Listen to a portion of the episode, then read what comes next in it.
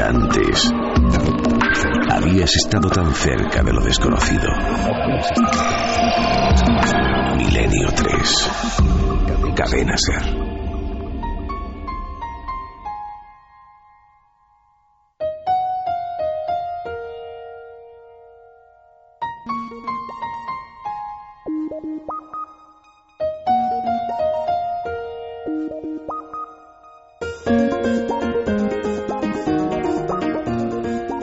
Desde 07 de la madrugada tenemos por delante todavía una hora de Milenio 3 una hora con nuestros amigos que nos dicen muchas cosas y seguro que tienen que preguntar mucho sobre los sueños lúcidos, los viajes en el sueño, las aplicaciones de teléfono móvil, yo qué sé. Cuéntanos, Carlos. Vamos a recordar, a recordar las vías de contacto, correo electrónico milenio3 con número arroba cadenaser.com y la nave del misterio en redes sociales, Facebook, Twitter y Google+. Pues por ejemplo, Antonio nos decía sincronía, acabo de terminar de ver Origen y acabo de escuchar Milenio. Yaiza nos decía, el tema de los sueños me fascina, es algo que siempre me sorprenderá y me interesará. Elec nos decía, he tenido pesadillas en las que sabía que estaba soñando y dejaba que siguieran para ver cómo acababan. Luis González, ¿quién no ha estado en sueños y ha resuelto un problema en el que estaba estancado? Yo. Luis Ibáñez también nos decía, mi atrapasueños, desde que lo tengo, funciona, cero pesadillas. Aaron Rodríguez dice que volver a abrazar a sus perros fallecidos en un sueño eh, lúcido es lo mejor que le ha pasado. Ojalá tuviera uno por día. Mar dice que lo que habéis comentado también antes, que le ha pasado que se ha despertado eh, de un sueño y que cuando se ha vuelto a dormir continúa justo donde lo ha dejado. Nos preguntaba por qué ha pasado, eh, en, por qué suceden este tipo de, cosas. Pues es por lo que hemos hablado antes. Eh, probablemente ella tiene más interiorizada esa técnica que, que para otros sería habría que practicarla las profeso y a ella le sale más espontánea. Eh, una cosa que eh, me ha llamado la atención de uno de los mensajes. Hablaba eh, uno de nuestros amigos de haber abrazado a sus perros muertos. claro, la tentación también, cuando tienes esta capacidad de traer a, seres queridos que ya no están con nosotros, evidentemente es fuerte. Eso mm, es recomendable, es peligroso, es... ¿Tú cómo lo definirías? Pues mm, vamos a ver, yo creo que con lo que he explicado antes es lo que mm, sigo pensando, ¿no? Es decir, todo lo que se haga sin un control y sin saber a la buena de Dios tiene su riesgo, ¿no? Entonces, si alguien de verdad quiere practicar el tema de los sueños lúcidos de una manera seria, lo que debe hacer es acudir a un taller de sueños lúcidos, porque, por ejemplo, esto de los ayer fallecidos puede tener alguna utilidad cuando, por ejemplo, alguien ha quedado, digamos, yo qué sé, imaginaos, alguien que pierde a un familiar en unas circunstancias en las que no se ha podido despedir, que incluso podría haber habido una pelea antes de... Es decir, esto, esto deja... pasa con Exactamente, te deja como muy mal cuerpo y te deja pues con un cierto trauma que a lo mejor puede durar, durar años, ¿no? Entonces, eh, la posibilidad de mm, hablar con esa persona y pedirle perdón o arreglar esas diferencias que se tuvieran es eh, interesante también como terapia, ¿no? Pero claro, con un seguimiento y un control, efectivamente. ¿Más mensajes, Carlos? Miguel Ángel, por ejemplo, nos decía, científicos japoneses dicen haber creado hace poco una máquina que es capaz de visualizar y grabar los sueños en un futuro cercano. Me da miedo pensar que puede ocurrir en un futuro con la introducción de la tecnología en el reino hasta ahora aislado de los sueños. Uriol, por ejemplo, también nos contaba que le pasa algo curioso. Solo en los sueños escucho melodías preciosas que no existen. Antes de despertar, consciente que estoy soñando, trato de recordar esa melodía para una vez despierto escribirla en un blog que tengo junto a la mesita de noche. Aun repitiendo dicha melodía varias veces, cuando decido despertar, esos segundos que tardo en orientarme me hacen olvidar por completo esa canción. Pues seguramente hay técnicas que, que, le podrían ayudar y espero que llegue a componer música maravillosa, porque en el fondo lo que sale de los sueños sale de nuestras mentes, sale de las capacidades que no podemos controlar. Antes de que eh, contactemos con Diego Marañón, que nos tiene que contar una, una historia bien curiosa, eh, Javier, esta noche sucedía un caso que vamos a eh, solicitar a través de las vías de contacto, que si alguien nos puede dar alguna información, alguien nos puede aclarar alguna cosa, pues, eh, pues bien, bienvenido sea. Eh, posiblemente en, en, semanas venideras tengamos más información, incluso el testimonio de las personas implicadas, pero de momento solo sabemos los datos que nos vas a contar ahora mismo. Pues sí, nos escribía un amigo, Bernardo Roldán. Él eh, nos escribía pues eh, a escasos minutos de comenzar el programa y nos decía que acababa de recibir información de dos eh, amigos íntimos que aseguraban que pasando por una carretera de Sevilla entre los pueblos de Araal y Paradas se habían topado con una extraña aparición en la carretera. Esto es bastante interesante, Santi, porque creo que es la primera vez que ocurre eh, que recibimos un testimonio en vivo de este tipo de apariciones. Eh, él, estas personas decían que habían visto una mujer vestida de rojo al filo de la carretera que andaba de una forma muy extraña y que entre esa, esos andares extraños eh, lo que les llamaba la atención es que iba eh, demasiado recta. nosotros hemos intentado localizar a los dos testigos, están eh, atemorizados, muy están muy nerviosos. Sí, y no quieren hablar en estos momentos. Es posible que mañana podamos hablar con ellos con calma. Lógico, pero claro, tiempo de asimilar la, la, experiencia que puede haber sido. Claro, están en un momento en el que no saben ni siquiera explicar lo que les ha ocurrido. Pero nos pedían que por favor lanzáramos la información cuanto antes porque quizá esta noche alguien que esté pasando por allí, algún oyente que, que nos lleve en la radio, pues pueda darnos quizás si lo hubiera una explicación lógica de si hay alguna persona caminando por allí o si quizá eh, pues hay alguna señal o algo que pueda inducir a, este tipo de confusión no lo sé. Pues si alguien sabe algo si alguien eh, ha transitado esa carretera que nos recuerdas cuál es sí eh, la que transcurre entre los pueblos de Aral y Paradas en Sevilla carretera entre Araal y Paradas en Sevilla. Si alguien ha transitado por ella o va a transitar esta noche y ve algo extraño o algo que sin ser extraño pueda dar una explicación razonable y lógica a lo que han visto estos amigos, pues a través de las vías de contacto se puede eh, poner en comunicación con nosotros y eh, pues intentaremos darle una explicación o intentaremos saber qué es lo que pueden haber visto estos dos amigos.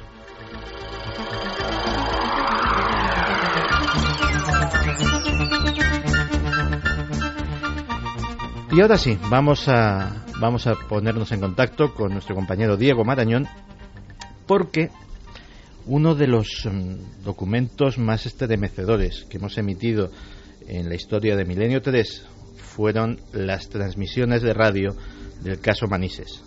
El caso protagonizado el 11 de noviembre de 1979 por el comandante Francisco Javier Sáez de Tejada. Él se encontraba al mando, como todos sabemos, de un supercarabel con 109 personas, con 109 pasajeros a bordo, cuando su encuentro con una luz, con un ovni, con algo que no pudo explicar, un objeto volador no identificado a fin de cuentas, le obligó a aterrizar de emergencia en el aeropuerto de Manises para preservar la integridad física de su pasaje ante lo que él lógicamente consideraba que era una amenaza.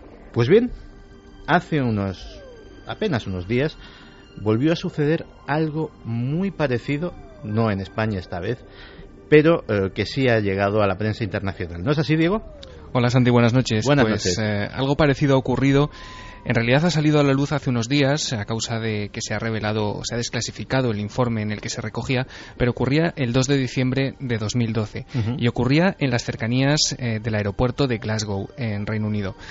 Eh, fue entonces cuando un Airbus eh, eh, A320 de una compañía que todavía no se ha, no se ha dado a conocer se disponía a aterrizar en ese aeropuerto cuando, al parecer, y según este informe, se encontró con, una, con un objeto desconocido que viajaba a gran velocidad. Un objeto que pasó a solo 90 metros por debajo del avión. Como tú dices, eh, las transmisiones, las conversaciones entre el aparato y la torre de control recuerdan poderosamente a, esas del caso Manises porque, eh, en fin, se, se cuestiona si eh, hay algún tráfico sobrevolando esa zona.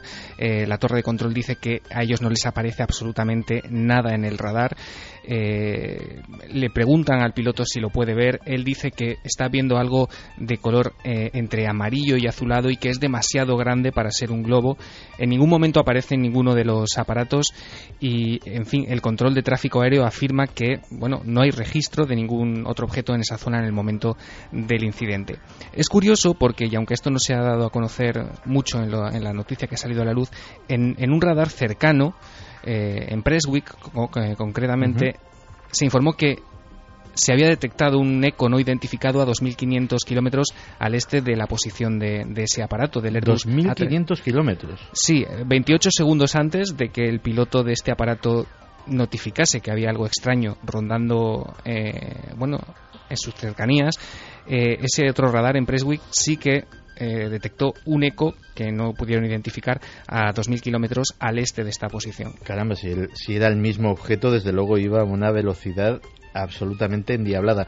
¿Hay alguna descripción de, del objeto o se queda todo en el estricto informe oficial, eh, todo, aséptico o tenemos algún dato más? Bueno, eh, al parecer el, ovni pasó directamente debajo de esta aeronave. Los miembros de la tripulación prácticamente no tuvieron tiempo de poder realizar una acción evasiva o de simplemente poder registrarlo visualmente o gráficamente incluso.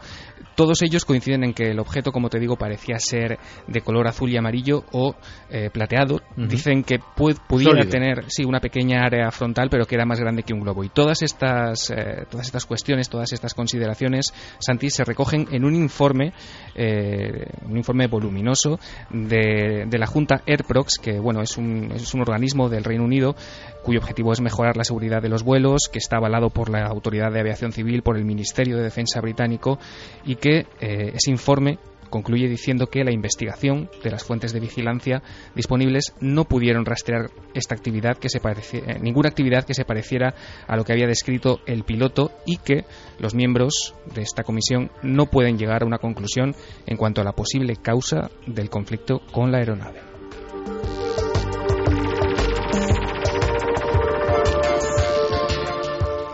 Pues muy bien, Diego, muchas gracias. Eh, nos escuchamos dentro de un ratito con el créalo o no, que cada vez eh, yo ya no sé ni qué creerme con estas historias. Y vamos, no estaba presente cuando, cuando se, se hizo pública la del perro que vas a desvelar hoy y ya me ha dejado absolutamente inquietante. Recordemos, un perro lazarillo que al parecer eh, mató a cuatro personas. Luego te cuento. Cuéntame porque es que esto me ha dejado absolutamente descolocado. Y eh, ahora vamos a pasar a otra cosa. Yo creo que vamos a volver al territorio del miedo.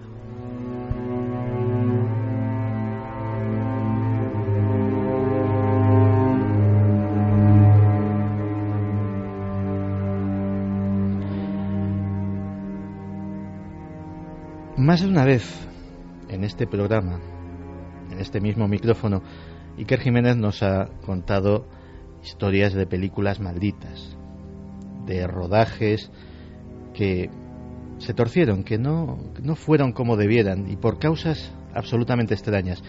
Películas como El exorcista, La semilla del diablo, Poltergeist, El cuervo, en cuyos rodajes sucedieron cosas extrañas, accidentes, hechos inexplicables, incluso muertes.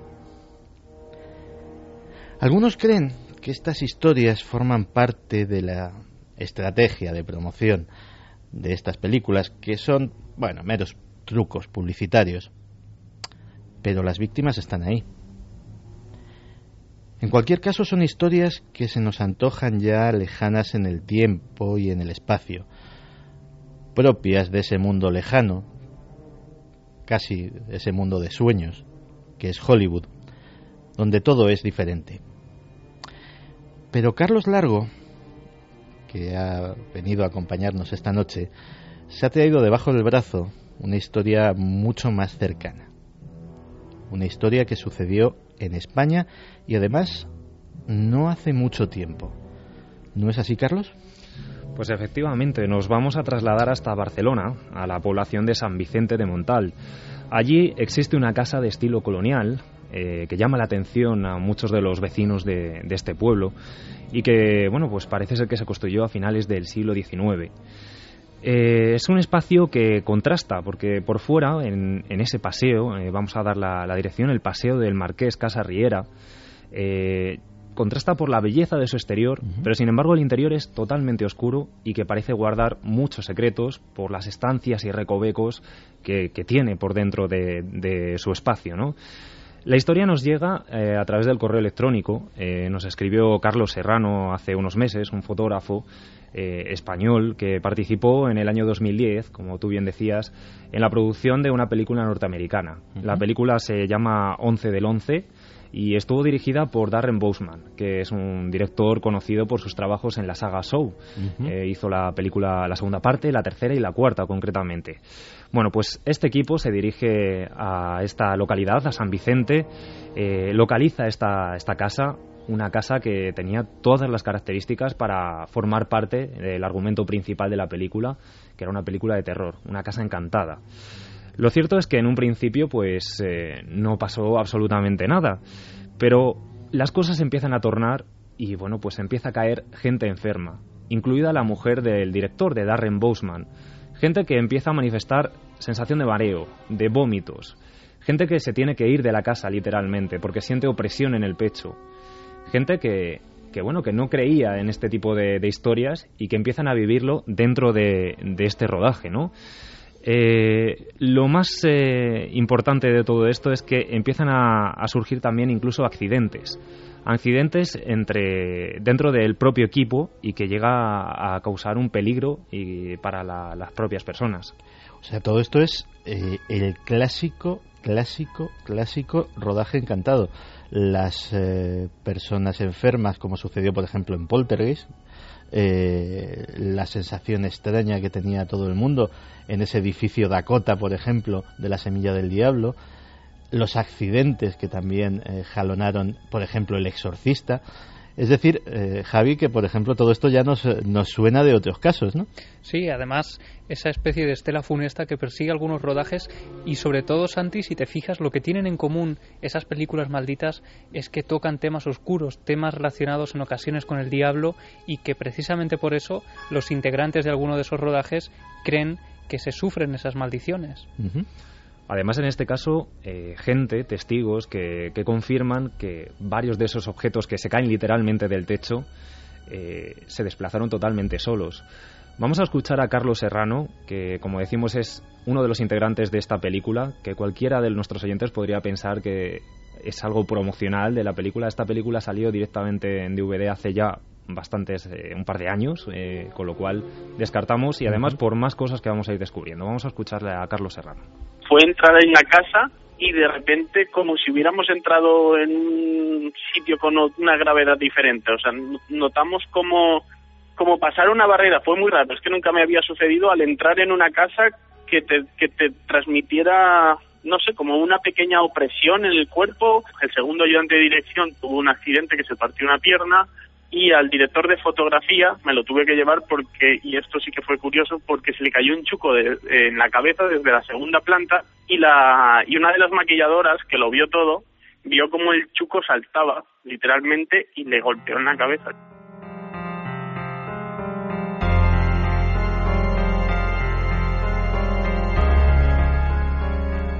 Qué bien lo ha descrito, un sitio donde la gravedad es diferente yo te estaba mirando y tú sentías. Tú has estado en sitios donde la gravedad es diferente, ¿verdad, Clara? Eh, sí, alguno, alguno que otro, sí, sí. Son sitios que tú entras y no sabes por qué, pero notas una atmósfera totalmente cambiada, ¿no? Como si dentro y fuera fuera algo totalmente distinto. Y decidieron rodar su película de terror 11-11, que también lo de los 11 últimamente ha dado, ha dado mucho juego en este programa, eh, en esa casa ¿Y qué más sucede? Pues lo curioso es que no solo ellos, por eso decíamos que a priori parecería eh, toda una campaña a nivel comercial, ¿no? Para vender esta película. Pero hablando y bueno, dando testimonio de, de, todo lo que ocurre en esta, en esta casa, pues nos encontramos con Ferran Romanos, era operario de mantenimiento eléctrico en aquellos años eh, de la casa, una casa en la que tiene lugar varios eventos de alto standing, que se hacen celebraciones, presentaciones. O sea, la casa no ha estado cerrada en absoluto, es decir, se ha estado utilizando, aunque no ha estado viviendo gente en ella, ¿no? Sí que ha estado viviendo gente eh, anterior al rodaje, pero ahora mismo se encuentra en un estado prácticamente de abandono. Es una casa muy antigua y por eso se dedica exclusivamente para este tipo de eventos, digamos. Eh, Ferran, eh, como decimos, es el hermano de, la encargada del mantenimiento de, esta casa, digamos, de la que organiza eh, todo este tipo de eventos, y él se encargó durante una temporada de cambiar todo el sistema eléctrico y modernizarlo, digamos. Pues bien, Ferran es testigo directo en auténtica soledad en esta casa porque pasó muchas horas solo de fenómenos como portazos, ruidos, pero lo más sorprendente, fogonazos de luz que iluminaban la casa completa prácticamente de noche y sin posibilidad prácticamente de que mm, alguna luz del sistema eléctrico, porque además nos confirmaba que no había conexión eléctrica por entonces, puesto que la estaba eh, iniciando él, instalando, y bueno, pues una serie de fenómenos que, que le sorprendieron bastante. El más fuerte y el que vivió fue un ruido ensordecedor cuando estaba colocando, como decíamos, este tipo de cables y que le llama totalmente la atención en la cocina, ve un fogonazo que ilumina prácticamente toda la estancia, acompañado de un ruido como si la casa se le, se le cayese encima. Vamos a escucharlo. Y de golpe soy yo un estruendo, pero un estruendo como que retumba la casa, pues un estruendo así. Claro, con que estaba solo, me dio un vuelco el corazón, ¿no? O sea, me pensaba, ¡Ah! aquello que, que, te ahogas, ¿no? ¿Qué pasa, no? Y se vio como una, una llamarada con el estruendo, ¿no? Y me voy para la cocina, oye, estaba la cocina tranquila, no se había movido ni un plato, ni un vaso. Y me fui, me fui, cogí y salí de la casa, me fui a que me diera el aire y pensé, bueno, o estás loco.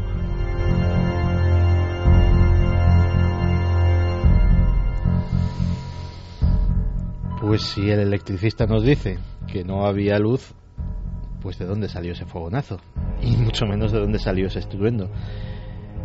¿Más cosas? Él bien decía, eh, Ferran, lo, le hemos escuchado, que, bueno, que, llegó a pensar que estaba loco, porque se sentía acompañado. Nos decía en la entrevista también que se sentía continuamente observado, como si alguien le vigilase en esa auténtica soledad en, una casa que hablamos de grandes dimensiones y además eh, antiguo.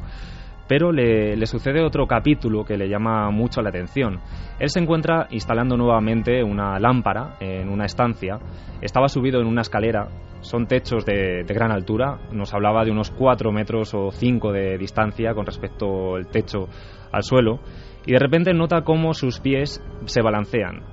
De repente la escalera sale violentamente hacia el lado opuesto de la habitación y lo único que puede hacer Ferran es agarrarse a la lámpara a una repisa que está cercana y esperar, esperar hasta que directamente decidió tirarse. Así que vamos a escuchar si os parece. En una escalera bastante alta, estaba poniendo unos cables que ya te digo, todavía no tenía luz, estaba solamente montando los cables. Y cuando estaba arriba, mm, haciendo por, la cinta aislante y tal, la escalera se me fue. Pero que se me fue literalmente, me dejó colgado. Solamente corrió. O sea, se fue literalmente como deslizando y se fue hasta el final de la habitación. Y me dejó a mí colgado allí arriba y menos mal que había una repisa, se llama, ¿no? Un sitio donde poderse coger. A última hora, después de mucho pensármelo, claro, me tuve que dejar caer. Y ya, no sé si ya era ya que yo tenía miedo o qué, pero ya por cada habitación que me movía eh, sentía que, que, eh, que, había presencias. Bueno, ahí se me empezaba a, a colmar la paciencia y, y cuando me bajé de ahí fui a hablar con mi hermana dije mira yo lo siento mucho pero eh, mira este proyecto que tenemos me parece que lo vamos a dejar porque yo no quiero no quiero volver a la casa no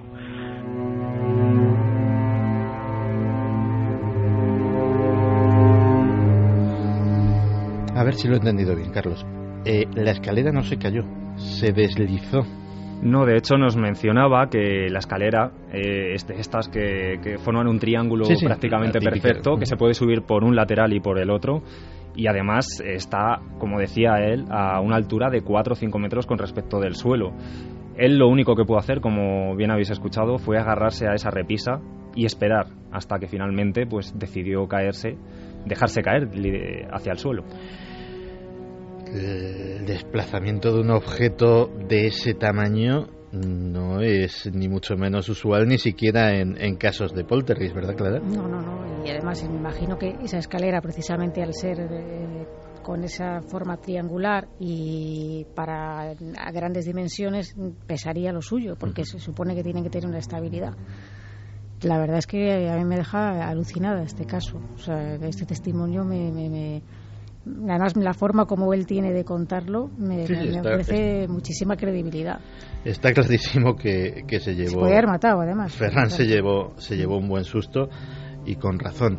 Eh, Bueno, si recuerdas, hay un detalle que yo he apuntado rápidamente, que es ese fogonazo en la cocina. Hace solo unos meses tocábamos un testimonio ¿Es que verdad? precisamente antes de producirse una aparición en una guardería de Barcelona, eh, las dos testigos vislumbraban esa luz en la cocina como una especie de fogonazo también y un enorme ruido y cuando llegaban allí no había absolutamente nadie. Desde luego es un detalle interesantísimo.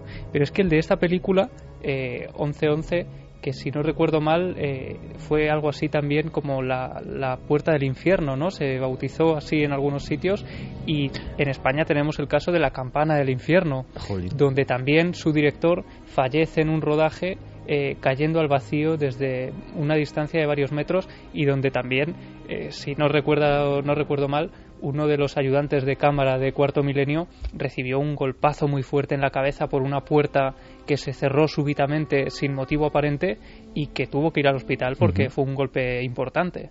Javi, eh, mientras Carlos nos sigue contando la historia, hazme un favor, localízame la sinopsis de esa película, que tengo mucho interés en saber exactamente cuál es, cuál es el argumento. De la De- campana del infierno. No, de 11-11. 11-11.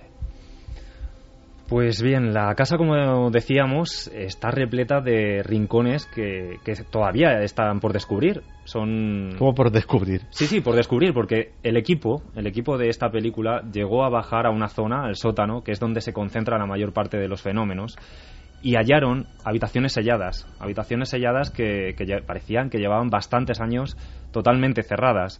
Ferran eh, nuevamente nos confirma que allí, él también, estando en auténtica soledad, y mencionamos una vez más, sin luz eléctrica, eh, tuvo esas fuertes sensaciones de agobio, de vómito, de mareo que el equipo había tenido durante el rodaje.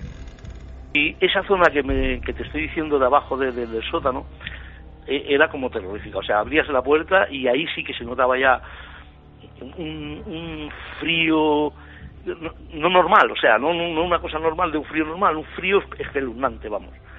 Y sobre todo cuando te acercabas a la zona del pozo. Me, me producía vómitos, me producía ma- un malestar general, me producía opresión, o sea, es y como que como un ahogo, una sensación de ahogo, ¿sabes?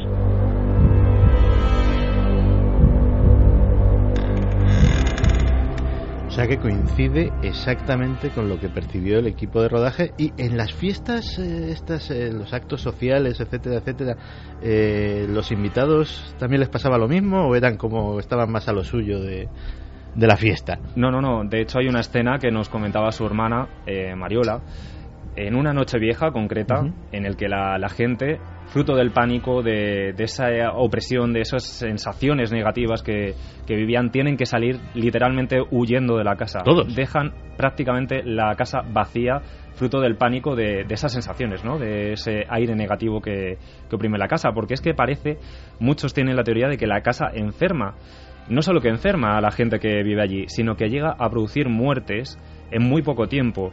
Y Ferran también nos va a contar la historia de un vecino, hablabas de gente que ha vivido allí en la casa. Ha habido va- varios propietarios, que también forma parte de una leyenda negra de, de esa casa que vamos a conocer ahora al final. Pero también uno concreto, el último, uno de los últimos moradores de esa casa, un señor que, que llegó, que era amigo del último propietario y que, bueno, pues tuvo un trágico desenlace. Mira, hay un señor que vino ahí a la casa estando yo al principio y era un amigo del señor que nos dejaba la casa, ¿no? Y bueno, se instaló allí, se instaló en la casa. Pues, pobrecito mío, duró tres meses. Y era una persona sana, pues nada, en cuatro días cogió un cáncer y se nos fue. Y es que el hombre mm, se ve que también debía pasar lo suyo durmiendo ahí, porque yo no, no tendría valor de dormir ahí.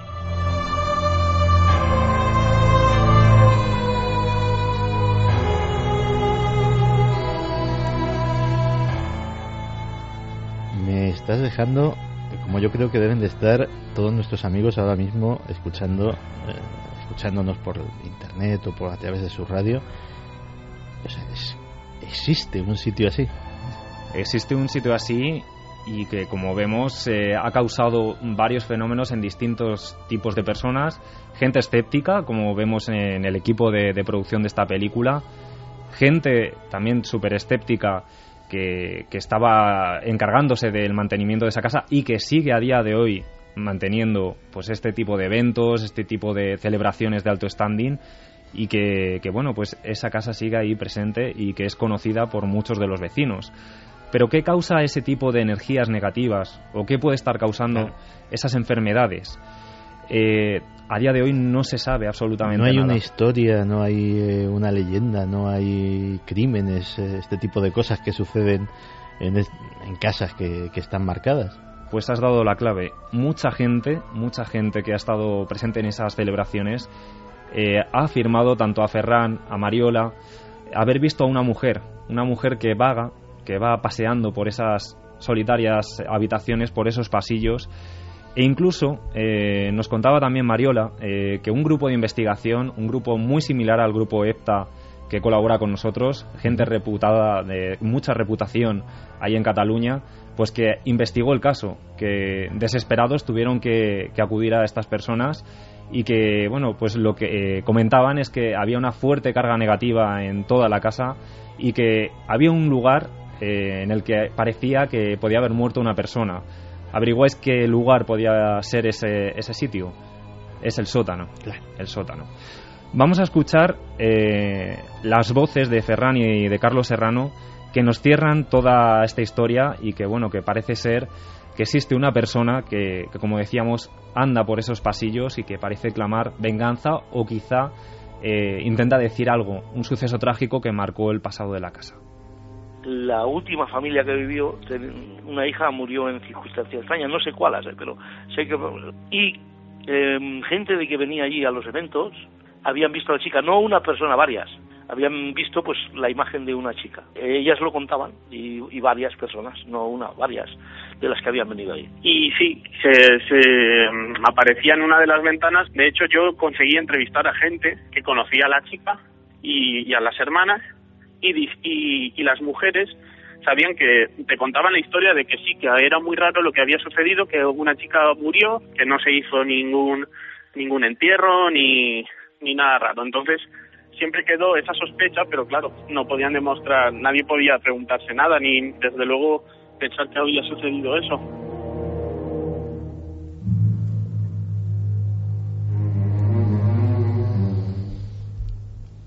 Pues menuda casa. Sí, habéis hablado además hace muy poquito de casas que, enferman o que llegan a matar y este es eh, uno de los ejemplos más claros que, tenemos en nuestro país, una historia que nos ha llegado, como decíamos, a través del correo electrónico y que, bueno, impacta, desde luego. Pues seguiremos, seguiremos eh, investigando y intentaremos acercarnos a, a, esa casa a ver, a ver qué nos encontramos por allí. Esperemos que, esperemos que nada tan terrible o esperemos que no nos suceda eh, nada tan reseñable. Clara, ¿cuántas, cuántas casas así puede haber ahora mismo en España? Muchísimas más de las que creemos. Mm, pues no lo sé, no sé qué decirte. La verdad es que con estas características. Hombre, así exactamente así. yo, he tenido noticia de pocas, eso es cierto. Y, la verdad es que mm, eh, me ha dejado totalmente impactada, como el reportaje de Carlos, porque eh, hacía mucho tiempo que no oía un caso de estas características tan, o sea, con tanta variedad y con tanto siniestralidad y halo de, de siniestro, vamos. Y si no hubiese ido un equipo de rodaje, no nos hubiésemos enterado de nada. Claro, además e, eso es curioso porque si fuera a ser una película, efectivamente, que fueran a, estrenar próximamente o tal, y encima incluso parece que la película no tuvo mucha fortuna, ¿no? Porque si se estrenó directamente en DVD. No. Eh, ¿Hemos eh, sabido algo del argumento de esta película? Sí, tengo aquí la ficha técnica y de hecho parece que esa maldición persiguió también a la película durante el estreno porque pasó sin pena ni gloria, las críticas que recogió eh, fueron bastante malas, pero efectivamente el, el, sentido más profundo de la película tiene que ver con el mal y de hecho en España se tradujo como 1111 el mal tiene un nuevo número y la portada eh, no sé si os recordará, aquí la tenemos, a esas caretas tan terribles que aparecían en la película El Exorcista, eh, a modo subliminal, ¿no? Proyectadas mm. sobre algunas puertas, por ejemplo, pues eh, recuerda a una de esas imágenes y trata sobre una niña de 7 años que tirotea a los hombres que habían asesinado brutalmente a sus padres y que 18 años después de ese asesinato de los padres, la niña intenta buscar el significado de los números 1111 que habían aparecido arañados con sangre detrás del cuerpo de su madre y dice que mientras se acerca la verdad el miedo será cada vez más insoportable. No me parece un argumento muy justificable de esto, pero yo creo que es que es la casa la que previamente estaba. Hombre, la casa es la que tiene la película. Sí. Hay un elemento llamativo también que, no hemos contado. en estas eh, habitaciones eh, oscuras, secretas, como decíamos, del sótano, el equipo del rodaje llega a ver una estancia que, que estaba cubierta por unas maderas rompen esas maderas y se encuentran objetos antiguos. Eh, yo le preguntaba a Ferran si podía relacionar esos objetos antiguos con algo de la historia de la casa que le hubieran contado. Pues bien, eh, Ferran eh, me hace una suposición, una suposición de, de, lo que han contado vecinos de la zona. Parece ser que allí, durante la guerra civil, se refugiaron algunas personas en ese sótano.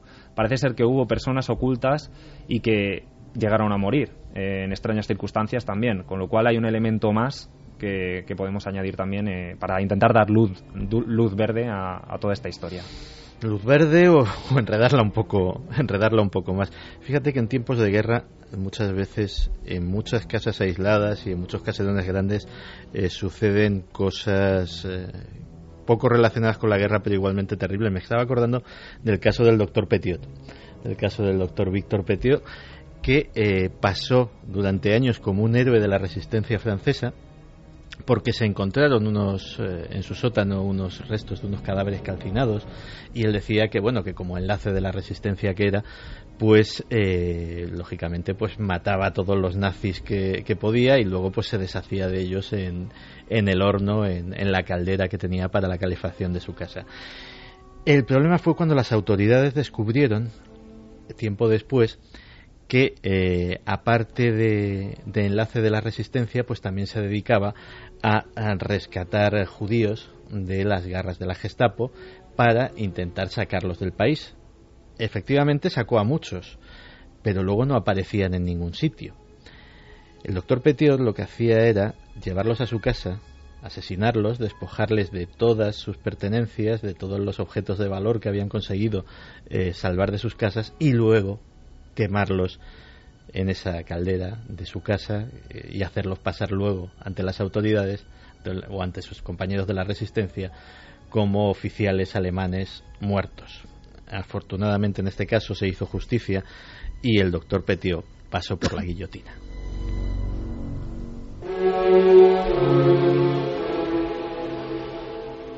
¿Qué opinan nuestros amigos de esta historia que nos has contado, Carlos? Pues hay opiniones de todo tipo. Eh, por ejemplo, nos decía Self-Made, nos decía, oh Dios mío, la última familia que vivió, eh, la hija murió en circunstancias extrañas, muchas personas que fueron la vieron. Eh, Aitor, por ejemplo, nos decía, escuchando Milenio 3, veremos a ver si dormimos esta noche con los rodajes de cine malditos en varias casas. por ejemplo, Samboy nos decía también, la venganza inevitablemente en ocasiones se vuelve contra uno mismo. Eh, Nancy Lescano, con estas historias no hay quien coja el sueño después. Dark Boss, la semana pasada hablabais de la casa de Amityville y hoy esto, ¿cuántas casas de este tipo hay por ahí? Eso me preguntaba yo. Y muy cerca de nosotros, porque hace poco tocamos ese tema de casas que matan de la Forest y justo unos días después, eh, revisando nuestra hemeroteca, me encontraba con otra de esas casas que matan y que durante unos meses estuvo muy cerca de una casa donde viví. Eh, era mm, el número 182 de Bravo Murillo en Madrid y los medios la bautizaron como la casa que atrae a la muerte.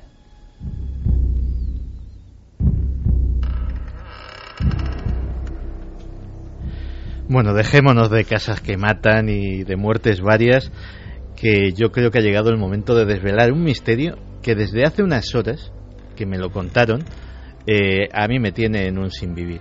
Vamos a contactar con Diego Marañón, de nuevo, que me cuente a mí, porque justo cuando debió de contar la historia, yo estaba de regreso a, casa en el taxi, no tuve ocasión de escucharla. Esa historia del perro lazarillo eh, que mata gente, que ya me, parece lo más rebuscado que, he oído en mucho tiempo, y a ver si yo me aclaro y consigo averiguar si ese creal o no es cierto o no lo es.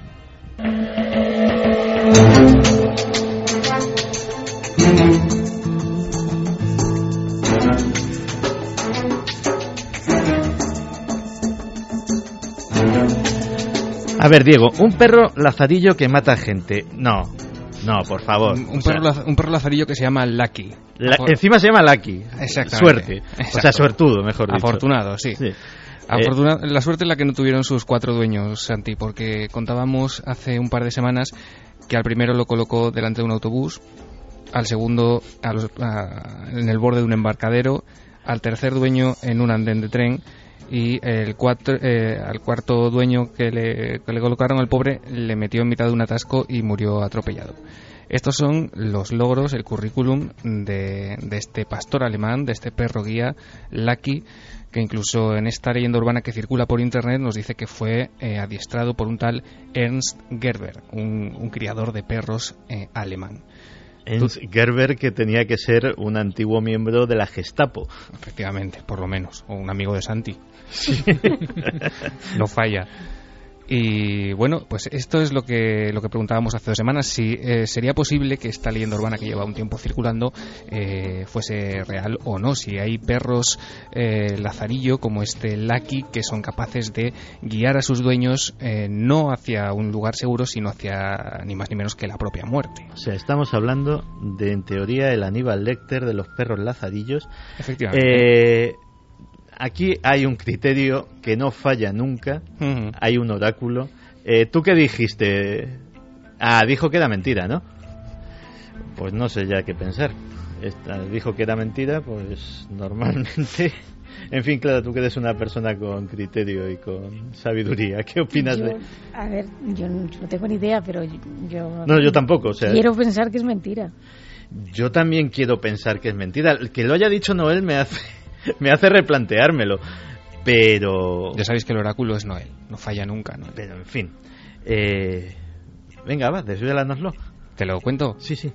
Bueno, pues eh, te voy a decir primero que la encuesta había quedado eh, con un falso el 57,5% de nuestros oyentes y como verdadero la daba el 42,5%. O sea, hay un 42,5% de nuestros oyentes que tienen muy poca fe en la raza canina. Efectivamente. Si hablásemos de la raza humana, el porcentaje se dispararía muchísimo.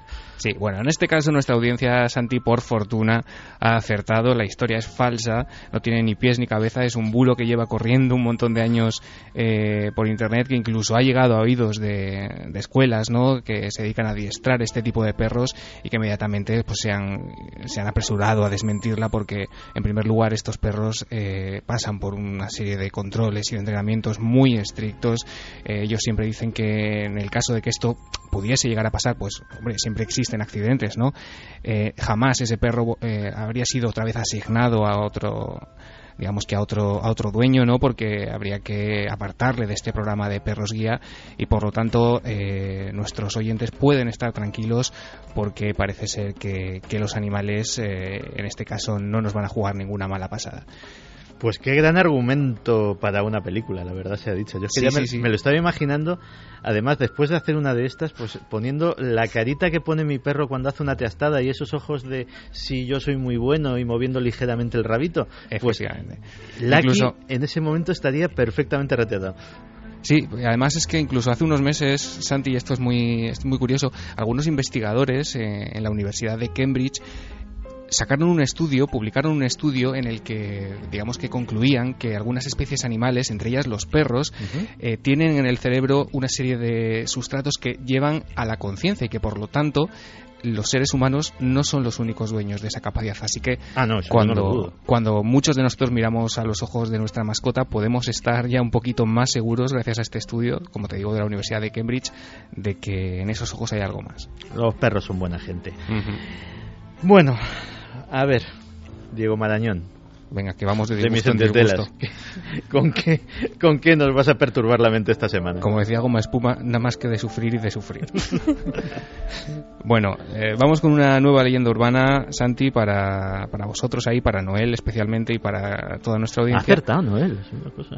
Sí, algo no va bien.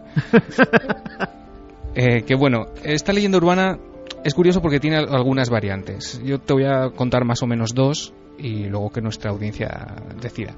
Eh, todo comienza en una noche absolutamente eh, de frío extremo. Se habla de incluso 22 grados bajo cero en una carretera de Estados Unidos. En una carretera de Estados Unidos en una de las versiones. Luego veremos que para la otra nos vamos a situar en España. Y verás por qué. En esa carretera de Estados Unidos, eh, completamente congelada, viajan un par de amigos. eh, bueno, con el hielo tienen un accidente. Eh, una de las personas, el varón, se queda en el, en el asiento del conductor inconsciente y eh, su acompañante sale despedida eh, y queda absolutamente, digamos que congelada en la carretera. No queda como un bloque de hielo. Al cabo de unas horas este hombre despierta, se da cuenta de lo que ha pasado e intenta, eh, digamos que reanimarla. Llama a la ambulancia, la ambulancia viene, pero se encuentran con un cuerpo absolutamente congelado. Intentan ponerle una vía, eh, pero no hay manera de inyectar en, en su cuerpo ninguna sustancia porque está absolutamente duro, congelado. eh, se, se decreta y se, se levanta ¿no? acta de, de que esta persona ha fallecido, el acompañante.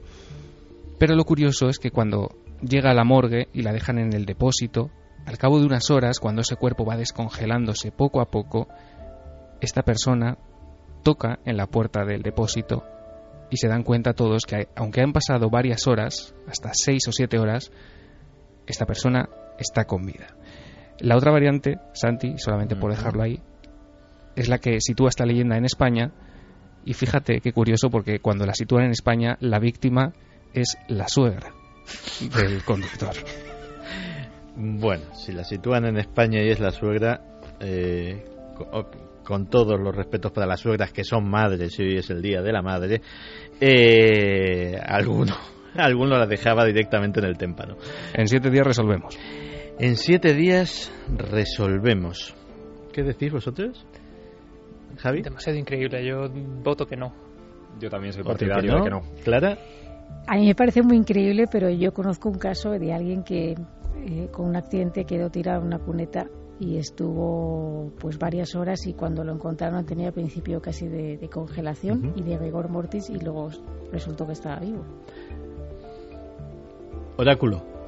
El oráculo dice que es falsa. Pues yo le llevo la contraria al oráculo y voy a mojarme por primera vez y voy a decir que es verdadera. Bueno, pero yo con todos los respetos, Santi, yo me apunto lo del oráculo aquí. Yo pongo falso como, como decisión vinculante, como veredicto. Pues nada, muchísimas gracias Diego. La semana que viene averiguaremos qué es esto de la criogenización express esta que nos has propuesto. Eso es. Y, y nada, yo creo que sí. La, la hipotermia tiene un gran poder eh, conservador. Lo veremos, lo veremos. Un abrazo, Santi. Un abrazo.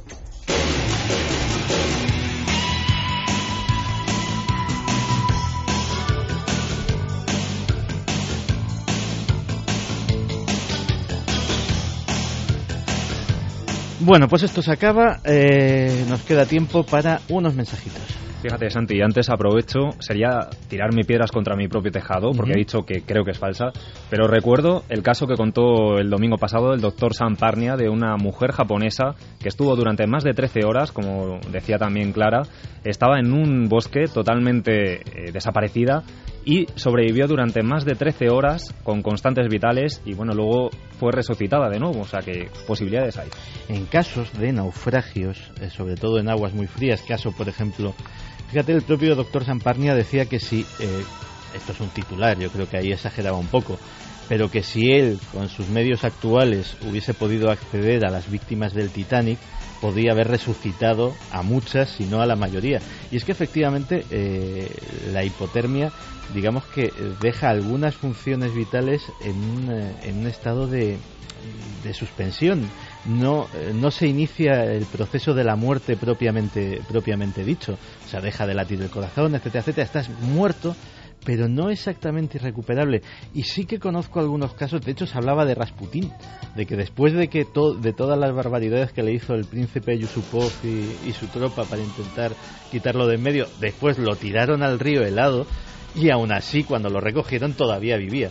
En fin, eh, mensajes que se nos está yendo un poco la cosa. Antonio Romero, por ejemplo, nos eh, daba un aviso. A eso de las 10 de la noche ha visto unas bolas de fuego, si se le puede llamar así, en los cielos del sur de sur de Córdoba, en Andalucía. Nos pregunta si alguien más lo ha visto, si sabemos que puede haber sido eso. Así que hacemos un llamamiento, desde luego, a nuestros oyentes. Pues lo sabremos ya la semana que viene pero ahí queda. Mm, bolas de fuego en el cielo de Córdoba. Eso es, en el sur de Córdoba. Que la gente tenga cuidado también. Yo tengo que decir que hace unos días vivía en Ciudad Real una cosa parecida. Parecían bolas de fuego. Como estamos acostumbrados a ver además estas noticias de bólidos constantemente, eh, pensé en algo similar, pero eran muy extrañas, iban muy lentamente y finalmente eh, nos dimos cuenta con varios testigos que estaban en la calle mirando al cielo asombrados eh, de que eran globos aerostáticos. Así que es otra posibilidad eh, que no podemos dejar pasar. Bueno, eso es lo bonito de los objetos voladores no identificados, que no se sabe lo que son hasta que los identifican. Tenemos que también dar la bienvenida a un nuevo milenario. Fernando desde Ciudad Real nos pedía que por favor mandáramos un saludo a ese pequeño que se llama Adrián de tan solo tres meses y que bueno que espera que, esté con nosotros durante muchos muchos programas escuchándonos pues nosotros también y bueno no soy no soy Iker Jiménez que siempre vale más el saludo pero ahí queda Adrián bienvenido a la comunidad milenaria Santi, la gente también te, te, da la enhorabuena. Dice, genial Santi Camacho llevando el programa de hoy. Me gusta su estilo, decía Ayoce también hay opiniones para todos. Oscar también nos decía, se echa mucho de menos ahí, ahí quería Carmen. Lo echo de menos hasta yo, o sea, no pasa, absolutamente nada. Dice, pero un fin de semana se les permite. Gracias equipazo por el misterio. Y luego también decía, por ejemplo, Ernesto Cabello, Santi, ¿estarán escuchándonos Iker y Carmen en el programa? Si es así, saludos para los dos. Seguro que nos están escuchando y efectivamente un, un gran saludo para Iker y Carmen. Por favor, Iker, si no te ha gustado... Eh, no, no me escribas. Bueno, esa es una frase que le gusta mucho decir ahí, que además quizá en noches como la de hoy nos esté escuchando, ¿no? Pues creo que podemos decirlo.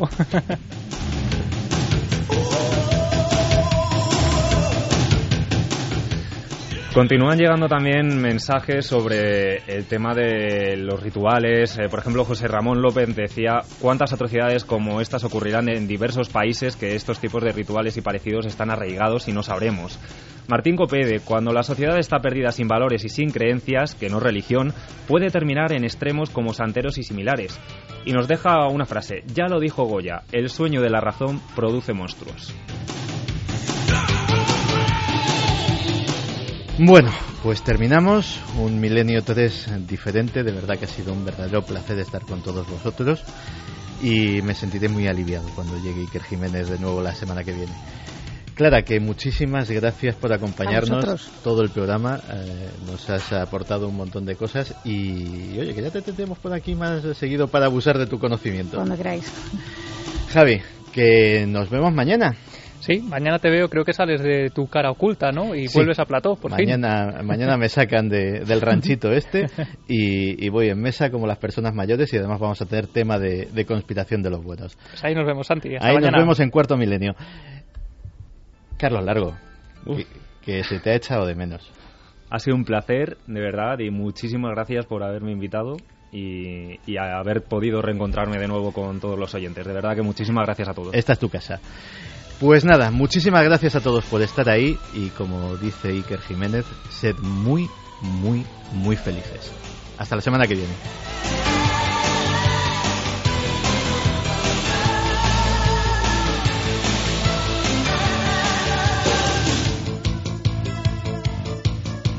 Milenio 3. Cadena Ser.